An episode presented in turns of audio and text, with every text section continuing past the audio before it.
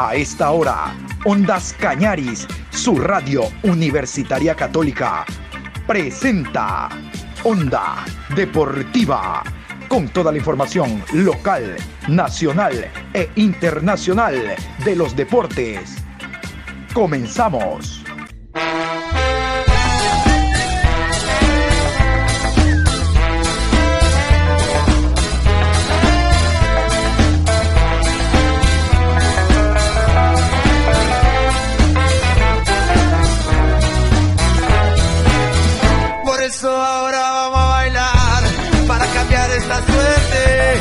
Sabemos gambetear para ausentar la muerte. Vamos a bailar para cambiar esta suerte. Si sabemos gambetear para ausentar la muerte.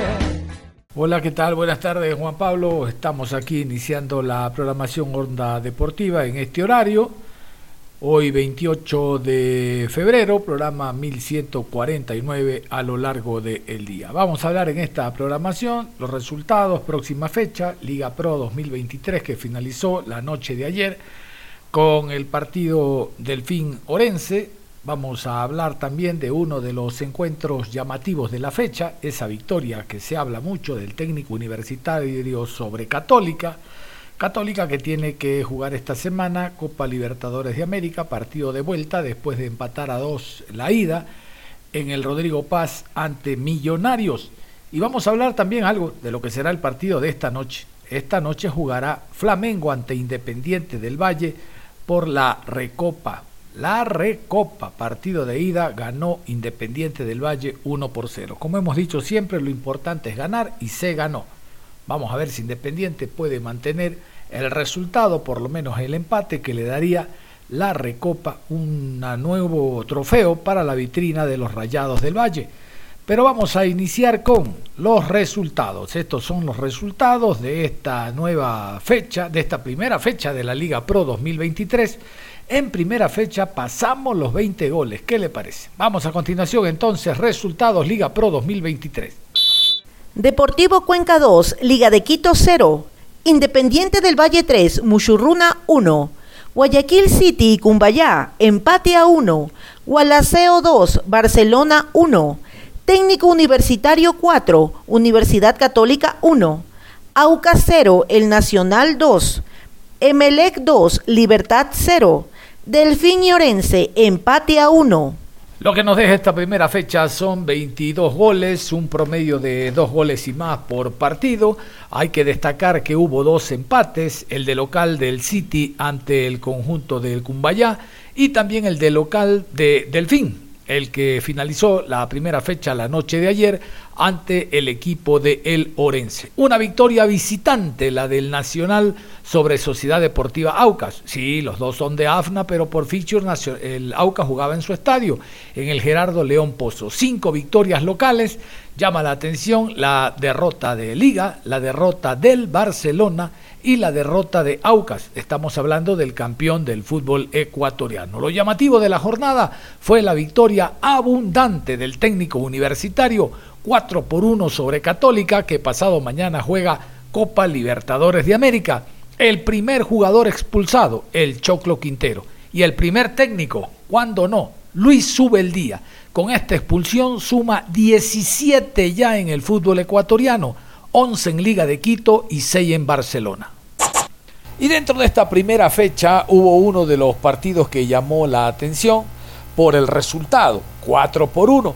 Y no porque el local, que es técnico universitario, que derrotó a Católica, no le haya o no le pueda ganar siendo local, sino porque enfrenta a una católica que esta semana juega Copa Libertadores de América, una católica que tiene mayor inversión, y se esperaba que siendo dos equipos de altura prevalezca precisamente el equipo que ha realizado mayor trabajo en pretemporada, ha tenido mayor cantidad de partidos y reitero, eh, mayores inversiones, sobre todo en delantera. Pero miren, el fútbol marcó otra historia con la victoria contundente, aplastante del técnico universitario en el Bellavista 4 por 1 sobre la Católica. Vamos a continuación con la crónica. El equipo ambateño se paseó en el Estadio Bellavista ante el Trencito Azul y le ganó por 4 a 1 en la primera fecha de la Liga Pro 2023. Técnico Universitario es el equipo más contundente en lo que va de la fecha 1 de la Liga Pro. El plantel que dirige Juan Pablo Buc desplegó un juego solvente y se llevó una aplastante victoria ante Universidad Católica. Al rodillo rojo le tomó 24 minutos encaminar la goleada. Hasta ese momento había sido un partido parejo y Católica mostró un juego ofensivo interesante. Pero Jefferson Caicedo marcó el primer gol y dejó en evidencia los problemas defensivos del equipo camarata. El recién llegado Tomás Oneto no pudo marcar a Caicedo y permitió que el jugador ecuatoriano convierta el primer gol del partido ante la salida del arquero Rafael Romo. El segundo gol llegó 12 minutos más tarde. Se jugaban 36 minutos y otra vez volvió a fallar la saga del equipo capitalino. Oneto falló en el retroceso de una pelota y Giancarlos Blanco aprovechó para ampliar la ventaja en el estadio Bellavista. En el segundo tiempo, técnico universitario dominó la pelota y jugó con la desesperación y la impavidez de su rival. El tercer gol cayó cuando se jugaban 55 minutos. El rodillo armó una jugada colectiva que no encontró respuesta en el equipo camarata. El arquero Romo aflojó una pelota y Alexander Bolaños marcó el tercer gol. Cuando se jugaban 60 minutos, Gregory Anangonó descontó el marcador con un golazo, disparó un tiro libre y la clavó en el ángulo del arquero Adrián Bone. Pero el trámite del partido no cambió técnico mantuvo el ritmo de juego y se fue al ataque a los 71 minutos. Otra vez Alexander Bolaños volvió a marcar.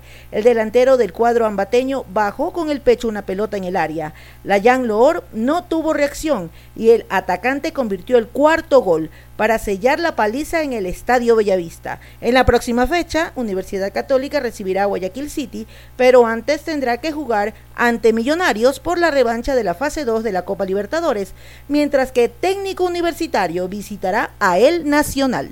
Técnico visitará a este Nacional que también en la presente semana jugará Copa Libertadores de América allá en Colombia ante el DIN, el Deportivo Independiente Medellín. Oiga, yo quiero contarles algo, qué errores que ha cometido la defensa del cuadro de la Católica, sobre todo hablan del arquero Romo, del venezolano que debutaba en el fútbol ecuatoriano. Vamos a iniciar casualmente con el equipo perdedor, el equipo de la Católica y la alineación. Igor Oca es el director técnico español que debutaba en Liga Pro este año con Universidad Católica. Vamos a escuchar los 11 del cuadro santo.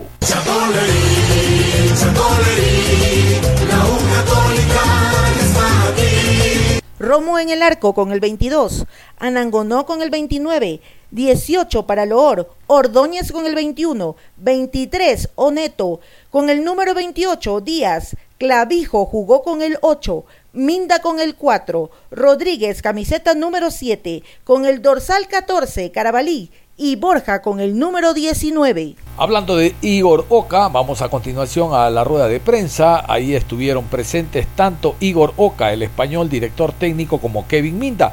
Igor Oca tiene pasado en Independiente del Valle, en el MLE, claro, en divisiones menores. Ahora toma la rienda desde el inicio del año, armando el equipo de la Católica que esta semana juega Copa Libertadores. Rueda de prensa del cuadro visitante Igor Oca, Kevin Minda.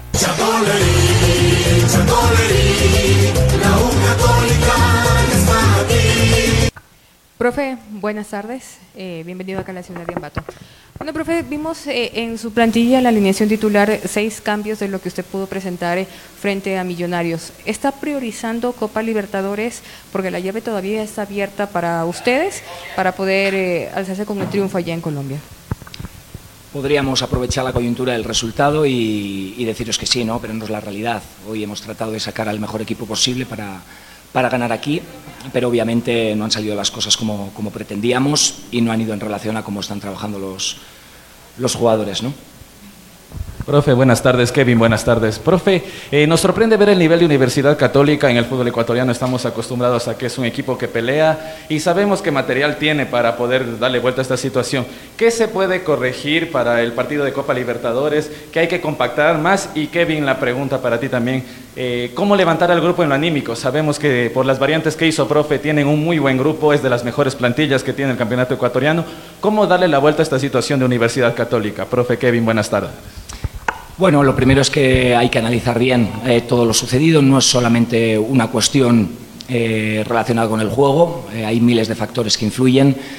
No es buscar ni mucho menos justificaciones. tenemos esa competición de la que venimos de jugar hace tres días, que tenemos también dentro de, de, tres o cuatro días hay que jugar de nuevo en Colombia. posiblemente no nos ayudaba a encararla de la mejor manera y sobre todo, bueno, eh, que hemos iniciado el partido con, muchos desajustes, eso es responsabilidad nuestra, tenemos que analizarlo bien, no se pueden emitir juicios a partir de un, de un partido solamente, pero obviamente nos tenemos que alejar de esta, de esta versión eh, que, bueno, eh, que nos incomoda, ¿no? Bueno, creo que si bien es un resultado adverso, creo que el equipo tiene la madurez y la jerarquía para levantarnos de esta situación. Tenemos ya una revancha el día jueves y pues eh, creo que tendremos que analizar cada uno las falencias que hemos tenido el día de hoy y pues eh, tratar de sacar lo mejor de esto. Eh, a nadie le gusta perder de esta manera y creo que nos duele mucho, pero creo que vamos a salir adelante después de este partido. Para, para el profesor, pese al resultado hoy, profe, y me quedo mucho con el rendimiento del equipo, las variantes le dieron mucho cambio al plantel. Profe, ¿qué corregir para que los primeros 45 minutos no termine perdiendo de esta manera la Católica? Porque en la segunda parte mejoró mucho. Gracias. Bueno, sobre todo, eh, obviamente tenemos que analizar bien el partido y no nos tenemos que apoyar en esta, en esta versión que hemos dado. ¿no? Eh, tenemos detrás hace tres días un partido con el que acabamos bastante conformes, jugadores, cuerpo técnico, que es una base sólida sobre la que sustentarse. Entonces, bueno, trabajamos sobre eso y sin perder de vista lo que hemos hecho hoy, porque, bueno, la responsabilidad obviamente es de todos eh, y, bueno, no hemos estado a la altura y trabajaremos al máximo, sobre todo para, para llevar a cabo lo que dice Kevin. ¿no? Eh, estamos con un nivel de jugadores alto, con un compromiso de jugadores mostrado hasta el momento altísimo, eh, hay que decir con naturalidad. Y eso puede ser responsabilidad mía de cuerpo técnico, que nos genera sorpresa el habernos comportado de esta manera, pero por todos los medios y con toda la confianza tenemos que, que trabajar para que no vuelva a suceder y estamos convencidos de que, de que no volverá. Juan Pablo Buch, que salvó categoría el año anterior con técnico universitario, en la pulseada le ganó al Macará, que va a jugar en la B en la presente temporada, ha armado un equipo en la medida de la posibilidad que tiene el cuadro ambateño. No tiene un caudal económico para contratar grandes figuras, pero sí tiene un técnico que conoce el medio donde creció, Colombia. Por eso la gran mayoría de jugadores extranjeros son colombianos. Vamos a continuación con la alineación del técnico universitario, los 11 del rodillo rojo.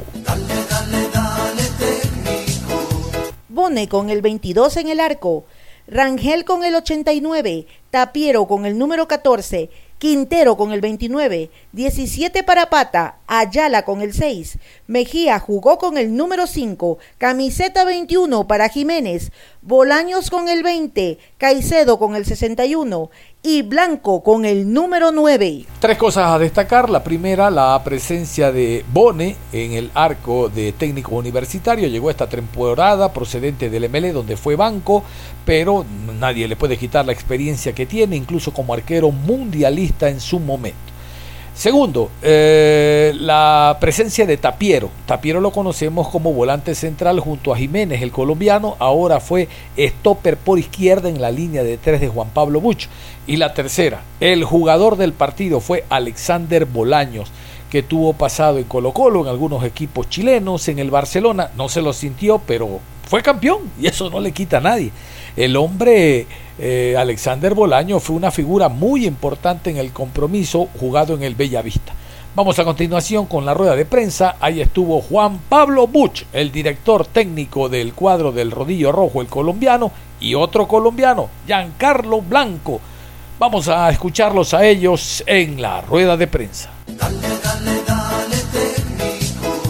Felicidades, realmente un triunfo que se lo merecían una pretemporada bastante exigida eh, y ustedes pudieron sacar las mejores conclusiones eh, de los partidos de preparación que tuvieron. Para usted la pregunta, profe, eh, ¿qué se puede sacar a limpio de este partido? Sabemos que es el, inicio, el arranque de esta temporada bastante fuerte que van a tener del 2023 y para Giancarlo, pues sin duda alguna la felicidad extrema para dedicado a su para su hijo. Dijo que iba a marcarlo y lo hizo. Primero darle las gracias a Dios que es el, el el que guía este, este barco, el que guía este equipo, el que está en los corazones de todos nosotros y, es la razón por la que nosotros siempre eh, competimos y, tratamos de hacerlo mejor. Eh, con relación al partido, sí, después de una pretemporada, como tú dices, larga, de siete semanas, con, con, siete partidos, ocho partidos de preparación, donde sirvió para afianzar los comportamientos colectivos que se trabajaron desde el año anterior y corregir errores que, que como todo equipo, eh, empezando el torneo los va a tener. Eh, corregimos y pienso que llegamos a una primera fecha, sobre todo con, con, con mucha hambre de, de, empezar el año, con mucha hambre de victoria, con mucha hambre de gloria. Y, y sacamos un partido adelante con un rival que, que, es muy complicado, es un rival que sabe jugar muy bien, es un rival que está representando al país a nivel internacional es un rival que, que, tiene una idea de juego, es un rival que en las últimas temporadas ha, ha, representado al país a nivel internacional en Copa Libertadores, tiene grandes jugadores, tiene un gran entrenador y, y pienso que supimos neutralizar las fortalezas de ellos y también supimos aprovechar las debilidades de ellos, haciéndoles daño en, en, transiciones, en presión alta, en lo que habíamos trabajado durante toda la semana. Entonces, como entrenador, quedamos satisfechos, quedamos contentos pero sabemos que este es el inicio, es la primera fecha, quedan 29 fechas que, tenemos que, trabajar, tenemos que seguir trabajando con humildad y, y, todavía no se ha ganado nada. Es apenas un buen inicio, pero, pero el camino es largo, el camino es complejo, eh, son 15 rivales que tenemos de muy buen nivel y, y bueno, esperemos seguir preparándonos y seguir trabajando de la mejor manera. Primero, quiero darle la honra y la gloria a Dios por, por esta bonita victoria, por este gran arranque, darle la gracia a todos los compañeros, al cuerpo técnico, a todo el equipo. Hoy creo que salimos a hacer lo que debíamos hacer, lo que trabajamos. Y bueno, en lo personal, contento, feliz, poder en el día del cumpleaños celebrarle un gol a mi hijo. Se lo había prometido de su primer año, gracias a Dios y al trabajo de todos mis compañeros que ayudaron para que eso fuese posible. Eh, pude festejar con él el, el, gol y celebrar el cumpleaños de él. Profe, obviamente ya lo decía usted por sus características, la felicidad de haber ganado, pero con los pies en la tierra no se ha ganado nada. Puntualmente, profe, preguntarle por Tapiero, nos ha demostrado que es un todoterreno. Eh, nos gustó mucho como prensa verlo como estope por izquierda. Va a ser un puesto que se puede ocupar durante toda la temporada. Fue una excepción el día de hoy y Giancarlos, felicidades también por el gol. Sabemos que se viene un muy bonito reto también en la competencia. ¿Sienten ustedes como plantilla que tienen un, una plantilla, valga la redundancia, más amplia, que tienen más competencia? que pueden encarar este año con mayores retos para técnico universitario? Bueno, muchas gracias por tus palabras, tus felicitaciones y sí, muy contento, nuevamente lo digo, por poder marcar. Creo que en lo personal es, es bastante importante uno como delantero iniciar la temporada marcando. En lo grupal ganando es mucho más importante, cuando se gana es mucho mejor, eh, se disfruta de una manera, como tú lo dices, estamos comenzando, como tú lo dices, vamos a ir con, con los pies en la tierra, el equipo tiene claro que esto es partido a partido. Hoy fue Católica, un gran rival, nos llena de confianza, pero sabemos de que ya tenemos que empezar a, pensar en Nacional, disfrutar hoy la victoria, eh, empezar a trabajar lo que va a ser el siguiente partido y con mucha humildad y mucha tranquilidad para afrontar toda la temporada. Sí, con relación a lo de Steven, sabemos que no es la posición de él, sabemos que la posición natural de él es medio centro. Eh, por circunstancias de la pretemporada eh, nos vimos en la necesidad para no cambiar la estructura con la que jugamos, de utilizarlo como, como central por, por zona izquierda. Y, y, cada partido tiene su propio afán, cada partido tiene su propio análisis. No te puedo decir vamos a seguir utilizando por toda la temporada, porque uno, un lema de los que yo siempre he dicho acá es que vamos a ir partido a partido. Entonces, eh, ahorita estamos enfocados en lo que va a ser nacional eh, pensaremos cuál es la mejor eh, nómina para encarar ese partido y, ya veremos, ya veremos a lo largo de la semana, a lo largo del análisis, a lo largo de lo que podamos estudiar del rival, eh, cuál será la mejor opción. Pero estamos tranquilos, estamos satisfechos con el desempeño de, Steven y sabemos que, que, él está haciendo también un esfuerzo para, adaptarse a una posición que, no es la natural de él, pero lo hizo de manera muy correcta. Eh, Giancarlos, felicidades eh, por la victoria, me sumo a la opinión de los compañeros. Profe, en el tema específico, hoy uno de los elementos que terminó brillando ya en la presentación de técnico y que vino de menos a más, Alexander Bolaños, profe, su opinión, porque hoy terminó siendo uno de los pilares fundamentales, más todo el equipo, pero me parece que sacó un punto más.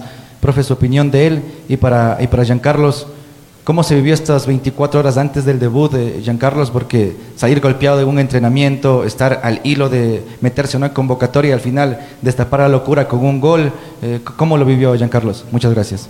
Bueno, muchas gracias. Eh, sí, como tú lo dices, en el entreno de hace 24 horas sufro por ahí un golpe que por suerte no, no, era de preocupación, gracias a Dios.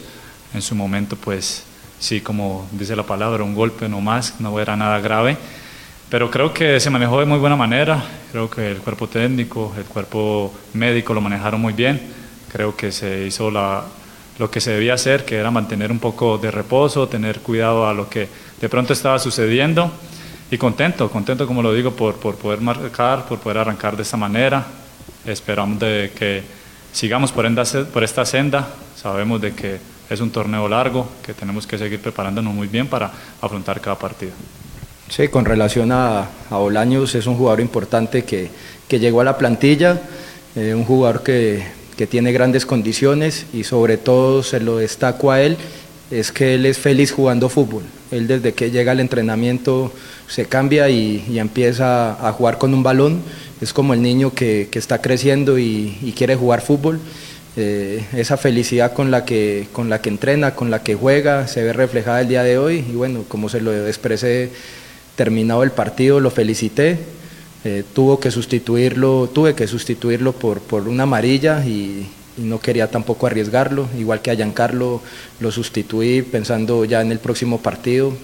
Eh, entonces, muy contento, muy contento con la nómina, tenemos, tenemos bastantes herramientas para enfrentar eh, los rivales, somos un, equipo competitivo y bueno, pero como les digo, el, el, el camino es largo y vamos, vamos con los pies en la tierra afrontando partido a partido.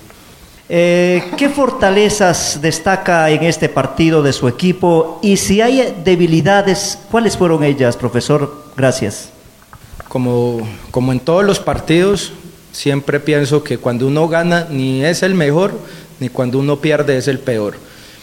Mm, fortalezas muchas, muchas, es un equipo serio, es un equipo ordenado, es un equipo que sabe a lo que juega, es un equipo que, compite de muy buena manera, es un equipo que en las transiciones es, muy incómodo para cualquier rival, es un equipo que a raíz de su orden táctico eh, se le dificulta a, a los rivales eh, enfrentarnos porque mantenemos siempre un orden en todas las líneas, desde nuestros centrales, nuestros carrileros, nuestros mediocentros, nuestros extremos y nuestro nueve. Ellos siempre tienen la idea clara de lo que, de lo que trabajamos y, y bueno, pienso que, que, lo más importante y lo que más rescatamos del grupo es ese compromiso y ese, ese deseo de querer conseguir algo importante para la institución. Las debilidades me las guardaré para mí y las corregiremos en, en la semana eh, junto con todos los jugadores. Y después de repasar este partido técnico universitario ante Universidad Católica, vamos a continuación con los árbitros.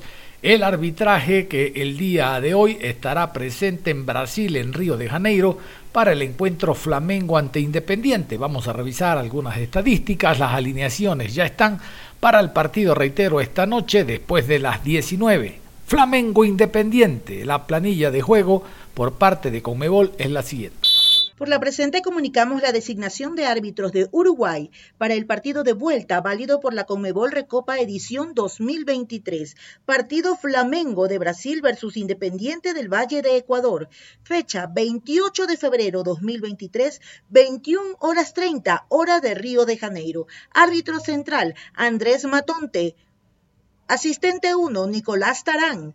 Árbitro asistente 2, Martín Sopi. Cuarto árbitro, José Burgos. Quinto árbitro, Andrés Nievas. En el bar, Andrés Cuña. Asistente de bar, Gustavo Tejera. Asistente de bar 2, Richard Trinidad. Asistente de bar 3, Leodán González. Todos ellos uruguayos. Asesor internacional, Ángel Sánchez, argentino. Encargado de la calidad, Juan Cardelino, uruguayo. Ahí está Matonte entonces, los uruguayos presentes en este partido. Por lo menos el arbitraje está garantizado, calidad en esa cuarteta Ibar Uruguay. Vamos a continuación con estos detalles interesantes en torno al partido de hoy, Recopa Suramericana, Flamengo Independiente. Tras una intensa sesión de entrenamientos, Independiente del Valle quedó listo para el encuentro ante Flamengo. Flamengo e Independiente del Valle se han enfrentado en cinco oportunidades. Los resultados están igualados. Los brasileños vencieron en dos, la misma cantidad que los ecuatorianos, y finalmente registran un empate. Y nos vamos a las alineaciones plenamente confirmadas para el día de hoy. Aquí están los 11 de Flamengo, los 11 del Mengao. Brasil. Santos, Guillermo Varela, Fabricio Bruno, David Luis, Ayrton Lucas, Everton Ribeiro, Tiago Maya, Gerson, Georgian de Arrascaeta, Pedro y Gabriel Barbosa. Pone todo Flamengo, todos los jugadores considerados titulares para este encuentro, porque no solo está a ganar la recopa, un trofeo más a la vitrina, son algunos millones de dólares. Vamos a continuación con la alineación de Independiente del Valle. Aquí están los 11 rayados. Moisés Ramírez, Mateo Carabajal, Richard Schunke, Agustín García Basso, Matías Fernández, Cristian Pellerano, Lorenzo Farabelli, Beder Caicedo, Junior Sornosa, Lautaro Díaz y Kevin Rodríguez. Recordar entonces eh, Flamengo ante Independiente hoy después de las 19 horas en Río de Janeiro. Vamos a cerrar la programación a esta hora de la tarde, invitándolos como siempre a que continúen en sintonía de Ondas Cañares.